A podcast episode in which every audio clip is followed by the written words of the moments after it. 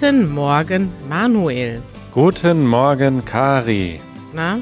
Na, du, ich äh, habe gestern verbotenerweise gebohrt äh, hier in meiner Wohnung. Nein, am Sonntag? Am Sonntag, ja. Aber wir leben in einem ziemlich coolen Haus mit coolen Nachbarn. Äh, und es waren auch nur zwei Löcher. Und in diese zwei Löcher habe ich Haken geschraubt. Und zwischen diesen beiden Haken habe ich eine Schnur aufgehängt. Ja. Und über diese Schnur habe ich eine Decke geworfen, die jetzt hinter mir hängt. Und damit versuche ich den Hall in meinem immer noch halligen Wohnzimmer noch weiter zu kontrollieren. Und ich glaube, dass das ziemlich gut funktioniert hat. Also du hast jetzt zwei Haken, die von der Decke hängen? Nee, nicht von der Decke, sondern von zwei sich geg gegenüberliegenden Wänden. Und das Geniale ist halt, dass ich sozusagen diese Schnur nach der Aufnahme in zehn Sekunden abnehmen kann. Und dann habe ich okay. quasi so ein temporäres Tonstudio, wenn wir aufzeichnen. Und ja, ich glaube, die meisten Leute hören den Unterschied wahrscheinlich gar nicht, aber ich bin halt immer noch so auf der Jagd nach einem besseren Sound. Wieso ist das so lustig? Ja, es, es hört sich so wie so ein Indiana Jones-Titel an. Die Jagd, die Jagd nach dem besseren Sound.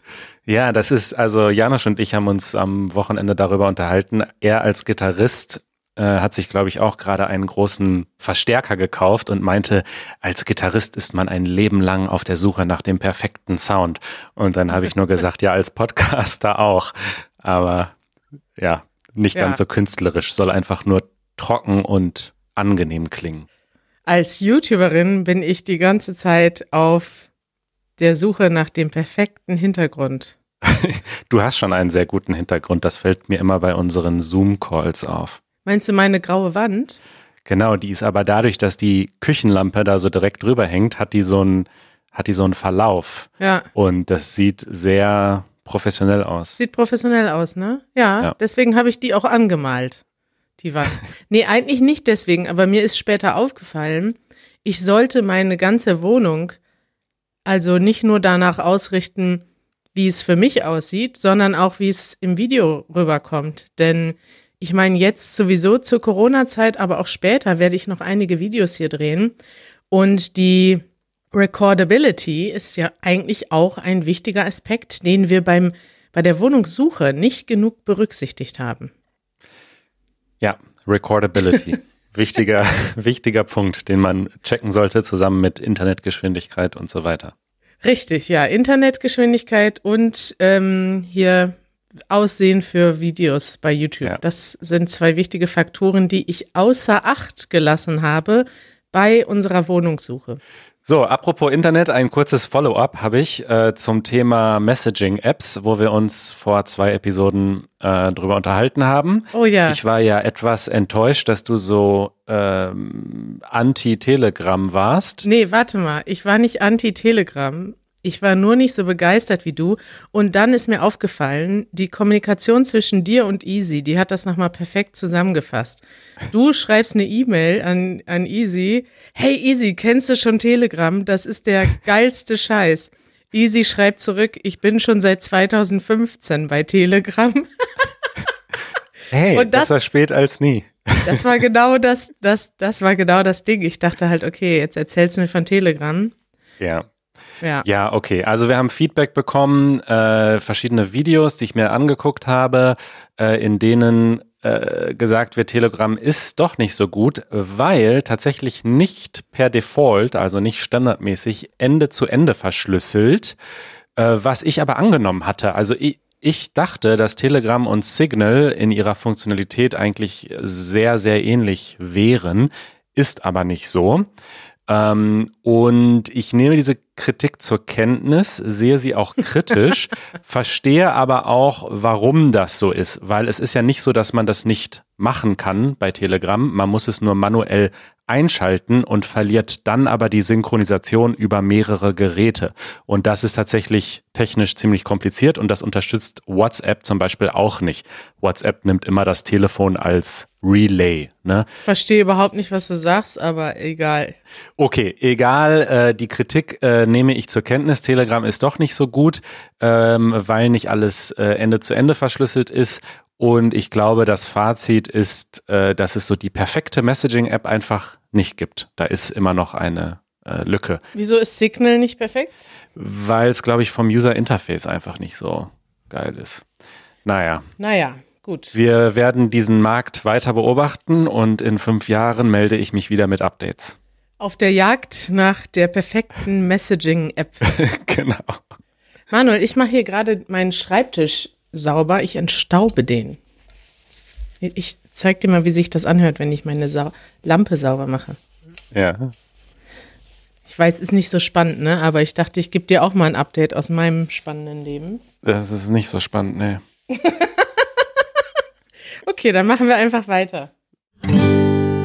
Werbung. Werbung. Wir haben wieder einen äh, Sponsor, nämlich NordVPN. Äh, wir haben euch ja in letzter Zeit öfter schon von NordVPN erzählt und dabei meist erwähnt und erklärt, dass man damit zum Beispiel Netflix und andere Entertainment-Websites freischalten kann, indem man seine IP-Adresse ändert.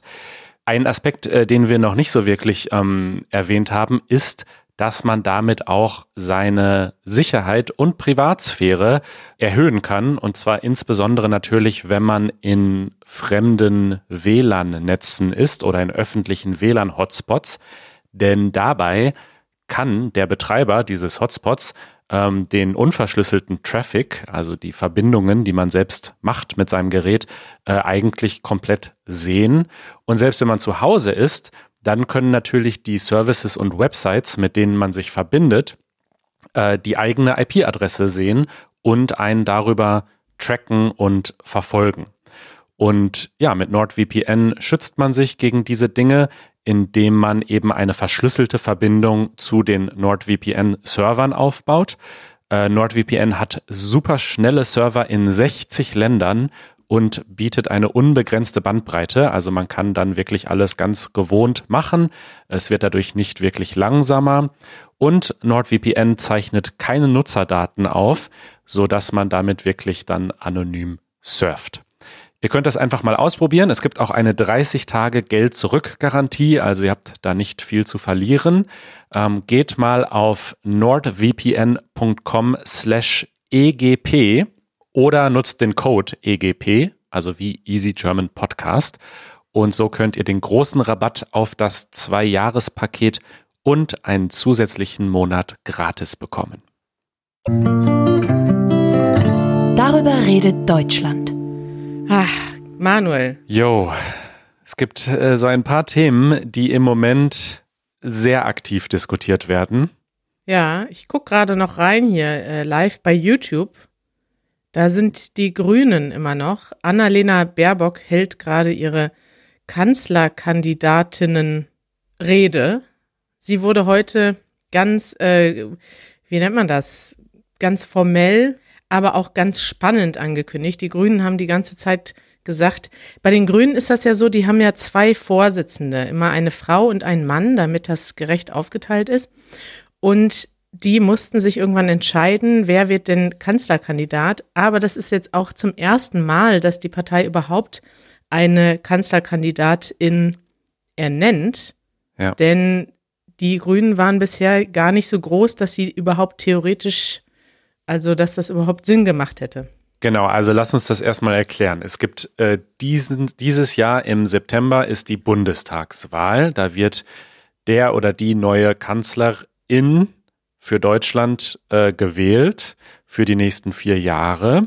Angela Merkel tritt äh, nicht mehr an. Ja. Und die verschiedenen Parteien, die eine Chance haben, so einen Kanzler eben zu stellen, die sind gerade dabei zu bestimmen, wer aus ihrer Partei kandidieren soll als Kanzler. Richtig. Und die Grünen haben jetzt also dieses Jahr eigentlich zum ersten Mal überhaupt eine halbwegs realistische Chance, dass es einen grünen Kanzler geben könnte.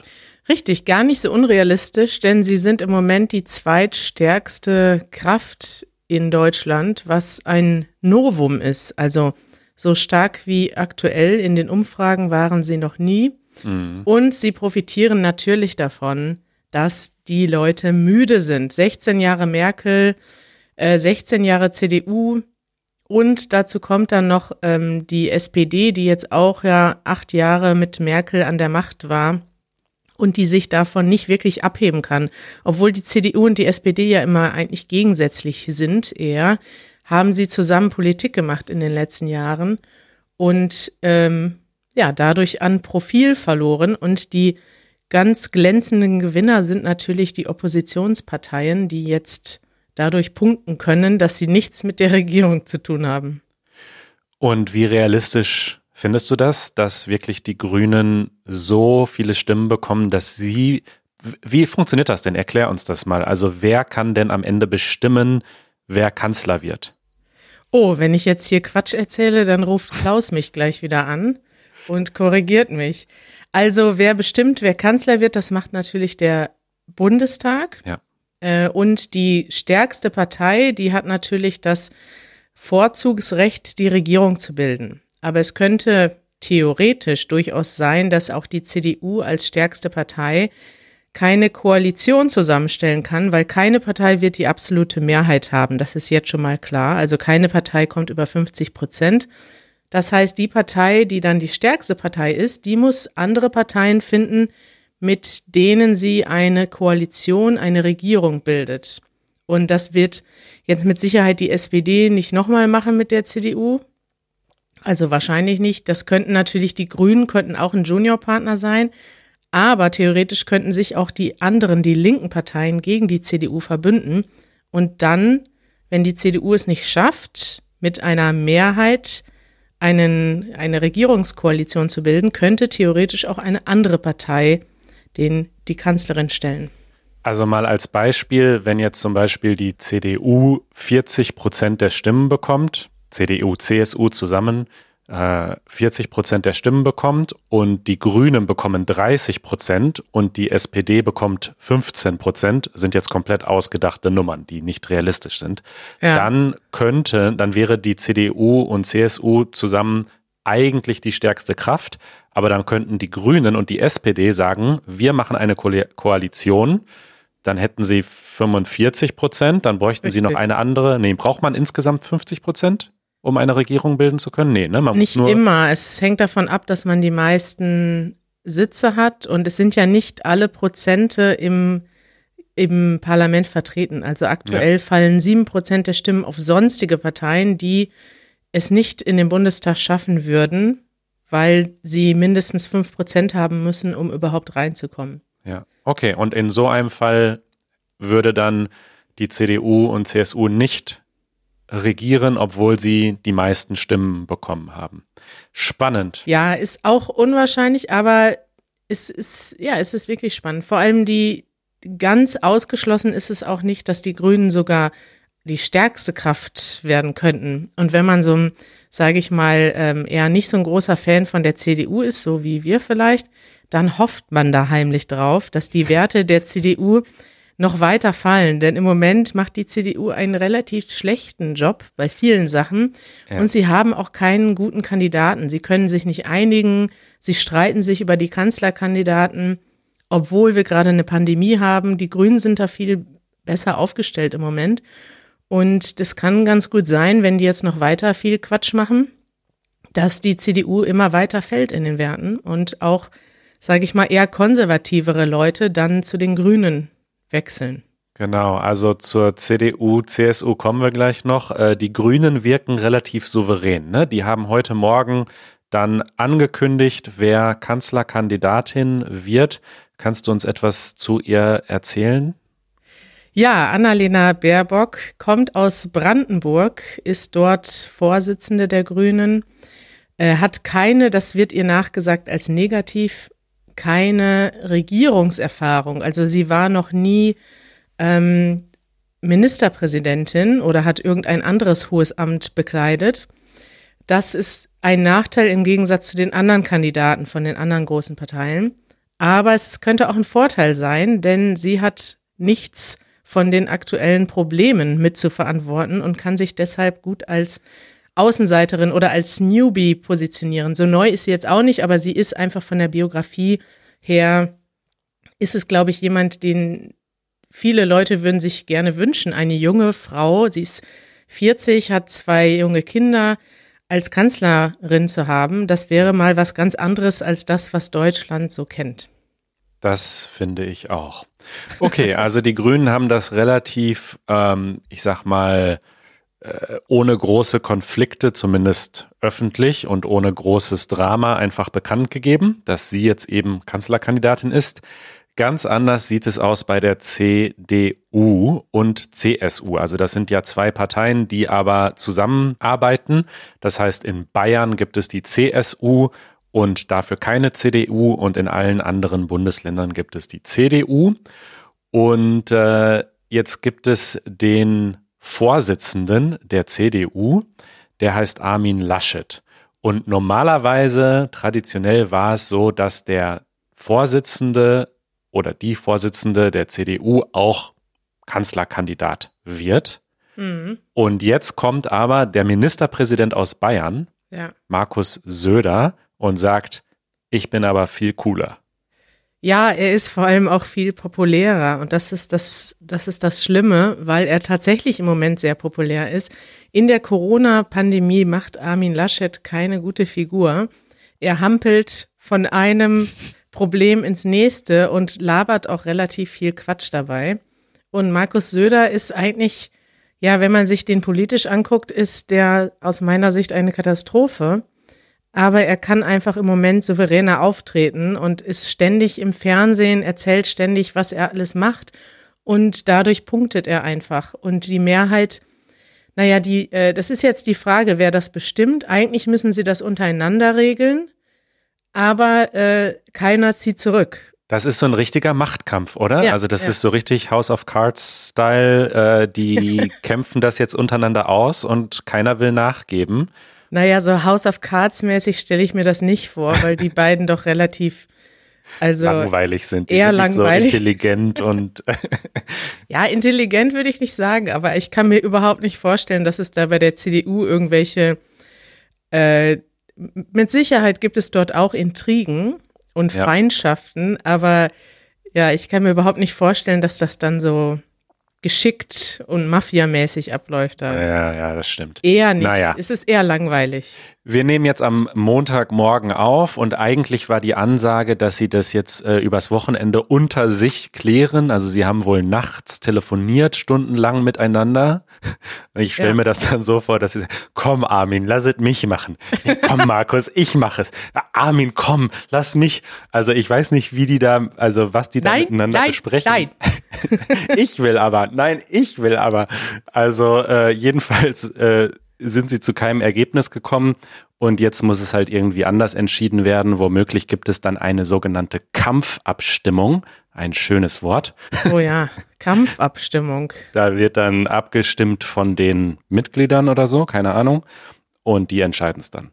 Ja, Kampfabstimmung ist ein Wort, was im Deutschen benutzt wird, wenn man etwas, also wenn man es darauf ankommen lässt, dass man dann im letzten Moment entscheidet. Also Sie könnten sich jetzt auch so einigen und könnten einfach sagen, hey, wir haben zusammen entschieden, dieser Mensch ist der bessere Kandidat und wir unterstützen den jetzt beide. So haben es zum Beispiel die Grünen gemacht jetzt gerade.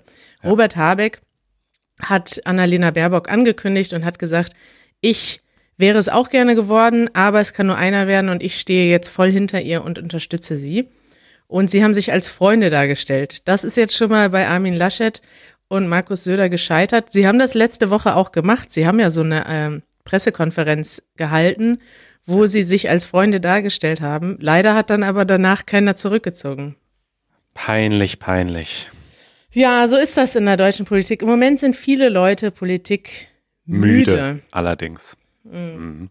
Ja. Mhm. Gut, ja, gibt es sonst noch was Wichtiges zu diesem Thema Kanzlerkandidatinnen oder wollen wir noch äh, ein, zwei andere Themen kurz besprechen? Wir können ja direkt übergehen zum Thema Politik müde ja. und das Thema Corona, denn daran hängt ja die Müdigkeit.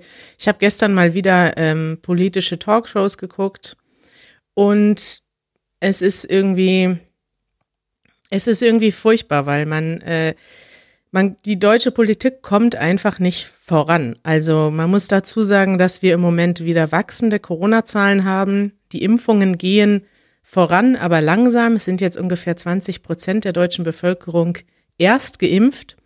Und wir wissen ja aus anderen Ländern wie Israel zum Beispiel, dass es schon mindestens 50 Prozent sein müssen, damit man auch eine Wirkung sieht in den Zahlen. Also das heißt, davon sind wir noch ein paar Wochen entfernt. Ja. In Deutschland steigen die Zahlen und vor allem sind die Intensivstationen voll. Und jeden Abend in, im Fernsehen, es ist wirklich so, es sind so schreckliche Bilder, dass ich, als ich gestern Tagesschau geguckt habe, hatte ich echt Tränen in den Augen, weil dort Leute vorgestellt werden und Familien vorgestellt werden, die Menschen verlieren und es eigentlich nicht sein müsste. Also wenn die, also wir stehen jetzt davor, dass wirklich die Krankenhäuser so überlastet sind und es passiert schon wieder, dass einfach Operationen verschoben werden.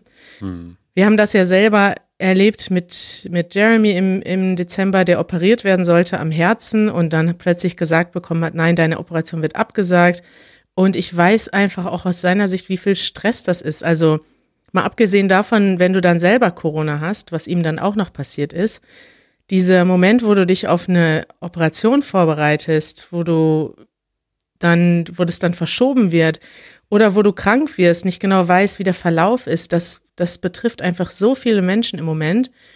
Und die Lösung auf der anderen Seite ist eigentlich klar. Wir müssen Kontakte reduzieren. Viele Leute machen das auch privat, wünschen sich aber von der Politik eine klarere Ansage. Es ist zum Beispiel immer noch so, dass viele Leute zu Hause äh, nicht zu Hause arbeiten, sondern weiter ins Büro gehen. Ja. Und die Regierung es nicht schafft, dort klare Regeln aufzustellen. Genau. Und was jetzt ein bisschen neu ist, also in den vergangenen Monaten der Pandemie war es ja eigentlich immer so, dass diese Regeln von den Bundesländern getroffen wurden, aber in Absprache miteinander. Und die Bundeskanzlerin oder die Bundesregierung hat das moderiert. Und aufgrund unseres Föderalismus haben dann aber alle Bundesländer für sich entschieden, wie sie es machen. Aber äh, hoffentlich alle das Gleiche. Dann haben zum Beispiel alle Bundesländer beschlossen, okay, wir machen jetzt die Schulen für ein paar Wochen zu. Und das hat jetzt in letzter Zeit nicht mehr vernünftig funktioniert. Es gibt keine Einigungen, ähm, es kommt nicht voran. Und deswegen gibt es jetzt eben einen anderen Ansatz, wie man das Ganze macht, nämlich über ein Gesetz. Gesetze kann ähm, der Bundestag erlassen und dann soll es also ein Gesetz für ganz Deutschland geben, in dem dann eben so Sachen stehen wie, wenn eine bestimmte Zahl an Infektionen pro 100.000 Einwohnern überschritten wird, dann machen wir die folgenden Schritte. Dann werden die Geschäfte geschlossen und die Schulen geschlossen und die Großraumbüros bleiben aber weiterhin auf, weil Wirtschaft. ja, das hört sich so witzig an, aber mich, also da könnte ich jetzt mal ausrasten, Manuel, denn mich ja. pisst das einfach nur an, wie unfähig alle Leute sind, die im Moment in einer Regierungsverantwortung sind. Und klar man soll nicht pauschal alle Politiker bashen, will ich auch nicht machen. Das ist ein verdammt schwerer Job im Moment. Aber es ist auch klar seit Monaten, dass es nicht funktioniert. Angela Merkel wollte schon im November eine, eine Notbremse ziehen und sie wollte dort schon einen harten Lockdown, hat nicht geklappt. Und seitdem ist es immer wieder so, dass sich die Ministerpräsidenten treffen, was vereinbaren und sich nicht daran halten. Und das ist einfach scheiße. Und da sind teilweise einige ich könnte jetzt einige Namen nennen von MinisterpräsidentInnen aus verschiedenen Bundesländern, die dann in der Talkshow sitzen und diskutieren und diskutieren und erzählen, warum sie das jetzt doch anders machen. Und es nervt einfach nur. Es nervt, wenn die einen sagen, ja, wir öffnen jetzt unsere Geschäfte, weil bei uns ist es wichtiger, ist die Wirtschaft wichtiger als jetzt in Berlin oder was weiß ich. Das ist doch irgendwie Quatsch und es nervt einfach. Ja, und vor allen Dingen, was man halt, finde ich, mittlerweile schnell vergisst oder wir haben uns so ein bisschen an die Situation gewöhnt und es ist jetzt irgendwie normal, dass ich abends die Tagesschau schaue und in der Tagesschau äh, wird gesagt, ähm, es sind 278 Leute gestorben äh, heute äh, an oder mit Corona und die Sieben-Tage-Inzidenz ist weiter gestiegen und so ist es halt. Und es war ja jetzt auch am Wochenende dieser Corona-Gedenktag. Also es wurde tatsächlich in Deutschland ein Gedenktag eingeführt für die Toten der Pandemie, bevor die Pandemie überhaupt vorbei ist. Aber da hat man eben auch gesehen, hey, das sind alles, das sind nicht einfach nur Zahlen, das sind Menschen, die aus dem Leben gerissen wurden, äh, aus allen Bereichen und aus allen Altersstufen. Und das passiert weiter einfach jeden Tag und äh, es ändert sich einfach nichts. Also, wie du schon sagst, es ist nicht einfach, aber ähm, äh, Rezo, hier dieser YouTuber, ähm, den wir auch früher schon mal erwähnt haben, äh, der hat so ein, äh, ein großes äh, Video gemacht, äh, in dem er sich auch ziemlich aufregt. Und er hat da so sinngemäß gesagt, das Schlimmste, was man machen kann in einer Krisensituation, ist nichts zu tun. Und das ist aber im Moment der Status quo. Also es passiert einfach nichts. Ja, es ist wirklich interessant, weil wenn man mal versucht herauszuzoomen, also sich jetzt mal vorzustellen, die Pandemie ist vorbei und wir werden da vielleicht irgendwann mal später drüber reden. Also wenn man sich das vorstellt, das ist ja eine der größten Krisen, die wir oder wahrscheinlich die größte Krise, die wir in unserer in unserem Leben bisher erlebt haben. Und wenn man das jetzt mal vergleicht mit anderen Krisen, ich habe mich immer gefragt, wie ist denn das, wenn man in so einer Krisensituation lebt, wenn jeden Tag Menschen sterben? Das muss doch einfach schrecklich sein. Und ich meine, es ist jetzt auch schrecklich, aber es ist für mich total schockierend, wie sehr man sich daran gewöhnt. Wie du schon ja. sagst, es ist auch ein natürlicher Mechanismus. Wenn man den ganzen Tag was Schlechtes hört, man muss sich ablenken, um selber zu überleben, um, um im Kopf ähm, stabil zu bleiben, muss man auch, also da darf man nicht die ganze Zeit dran denken, oh nein, ich könnte jetzt sterben oder oh nein, meine Eltern, denen könnte, die könnten krank werden. Wenn man da die ganze Zeit dran denkt, das ist nicht gut für einen. Aber dieser Mechanismus, dass man sich immer wieder daran erinnert, wir zum Beispiel denken viel öfter daran, oh ja, der hat Corona gehabt und alles ist gut gegangen. Aber wir denken dann nicht an die Leute, wo es nicht gut gegangen ist. Und das ist, ja. weiß nicht, ich finde das schwierig, weil die, die eigene, also psychologisch gesehen spielst du dir ja selber einen Trick. Du versuchst das Schlechte auszublenden, damit es dir besser geht, aber gleichzeitig ist das Ausblenden schlecht, weil wir dadurch den, diese, dieses Bewusstsein für die Notwendigkeit verlieren manchmal. Aber ehrlich gesagt, ich finde, also auch wenn wir nochmal zurückkommen auf die Kritik an unsere Politiker, das ist doch genau der Sinn einer repräsentativen Demokratie, dass ich Menschen wähle, denen ich vertraue, dass sie gute Entscheidungen treffen, sowohl im Alltag als auch in Ausnahmesituationen. Ich sage, dieser Mensch, den wähle ich, äh, der soll mich dann repräsentieren und Entscheidungen treffen, damit ich mein Leben leben kann und mich ums Podcasten kümmern kann und um YouTube-Videos und um das, worauf ich Bock habe und das, was ich bewirken möchte im Leben. Und ich möchte mich eben nicht den ganzen Tag mit dieser Krisensituation beschäftigen. Aber die Menschen, die dafür gewählt werden, die sollten das schon machen und die sollten das extrem ernst nehmen. Und deswegen macht das so wütend, wenn dann nichts passiert, weil man denkt, das ist doch nicht mein Job, das ist doch euer Job, sich da jetzt drum zu kümmern. Ja, ja, klar. Wir, wir können das jetzt nicht lösen. Ja, ich würde jetzt auch nicht sagen, dass sich Angela Merkel nicht drum kümmert. Äh, die werden mit Sicherheit auch einiges probieren hinter den Kulissen, aber mhm. es fehlt halt so ein bisschen das, ja, einfach der Zusammenhalt von allen. Und ich weiß, dass das in anderen Ländern noch schlimmer ist. Also wahrscheinlich werden uns jetzt einige Leute schreiben und uns zu Recht erzählen, so, hey, bei uns in Polen oder in Brasilien dass ich weiß, dass es in anderen Ländern viel katastrophaler ist, auch medizinisch gesehen.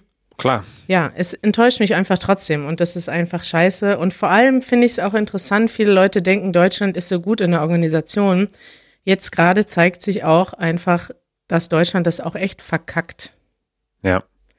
So. Ja, tut mir leid, dass wir hier äh, wieder über Corona reden und wieder schlechte Laune verbreiten. Aber ist, ist halt so, ne? Wir sind ja auch also ein Service-Podcast, Manuel. Und es geht so. ja auch darum zu erklären, warum die Situation in Deutschland im Moment so ist und was die Deutschen beschäftigt. Das ist ja auch ein Teil von unserem Projekt hier. Ja, das stimmt. Und genau, ich finde es auch gut. Also es sind ja wirklich Themen, die wir jetzt gerade angesprochen haben, die eigentlich jeden Tag in den Nachrichten den Großteil der Zeit einnehmen. Nicht nur in den Nachrichten, im Alltag. Also alle von euch, die in Deutschland wohnen oder gerade nach Deutschland gezogen sind, betrifft das ja. Also man kann keine Menschen kennenlernen, man kann nicht zur Arbeit gehen vielleicht, man kann so viele Sachen nicht machen und ja. deswegen ist es natürlich schon ja wichtig zu verstehen, wie das gerade funktioniert. Und ich, ich finde es jetzt eigentlich die schwierigste Phase der Pandemie. Man hat keine Lust mehr darüber zu sprechen, aber gleichzeitig ist jetzt eigentlich am wenigsten, also dieses Gefühl, das wir alle hatten im März und April 2020, als die ganze Welt irgendwie zusammengehalten hat und an dem gleichen Punkt in der Pandemie war. Jetzt sind wir alle an unterschiedlichen Punkten. Es gibt, es gibt Länder, in denen das Gesundheitssystem kollabiert. Und es gibt Länder, die sind, da ist die Pandemie vorbei und alle Leute sind wieder auf der Straße und feiern. Und diesen, diese Unterschiede auszuhalten, also ich, ich, ich empfinde das, ich empfinde das schon jeden Tag stressig in meinem Alltag, wenn ich auf Facebook gucke, wie meine Freunde durch die Welt fahren und wieder feiern gehen oder so. Mhm. Und ich weiß nicht, ich finde das irgendwie, äh, im Moment ist das eine, wirklich eine kritische Phase und das macht ja was mit einem. Ja. Ja, deswegen ist es auch okay, wenn wir da ab und an darüber reden. Das denke ich auch. Äh, trotzdem haben wir noch schöne Dinge geplant für den Rest der Woche. Schaltet auch nächstes Mal wieder ein. Oh, ist schon wieder vorbei? Ist schon wieder vorbei, Kari. Manuel, in diesem neuen Aufnahmetool hier sehe ich gar keine Zeit. Das Doch unten rechts. Ach, die siehst du vielleicht nicht. Die sehe ich nee. nur, weil ich Chef bin. Du bist Chef, hm. ich bin nix. Du bist Gast. Also laut Aufnahmetool bist du Gast. Ich wollte doch noch was Schönes erzählen. Ja, das verschieben wir auf ähm, Donnerstag. Ach, da gibt es eine Überraschung. Hätte ich mal nicht so lange gerantet hier. Doch, am Donnerstag gibt es eine Überraschung von Kari, da könnt ihr euch schon drauf freuen. Donnerstag gibt es was Schönes von mir. Ich freue mich drauf. Bis dann. Tschüss.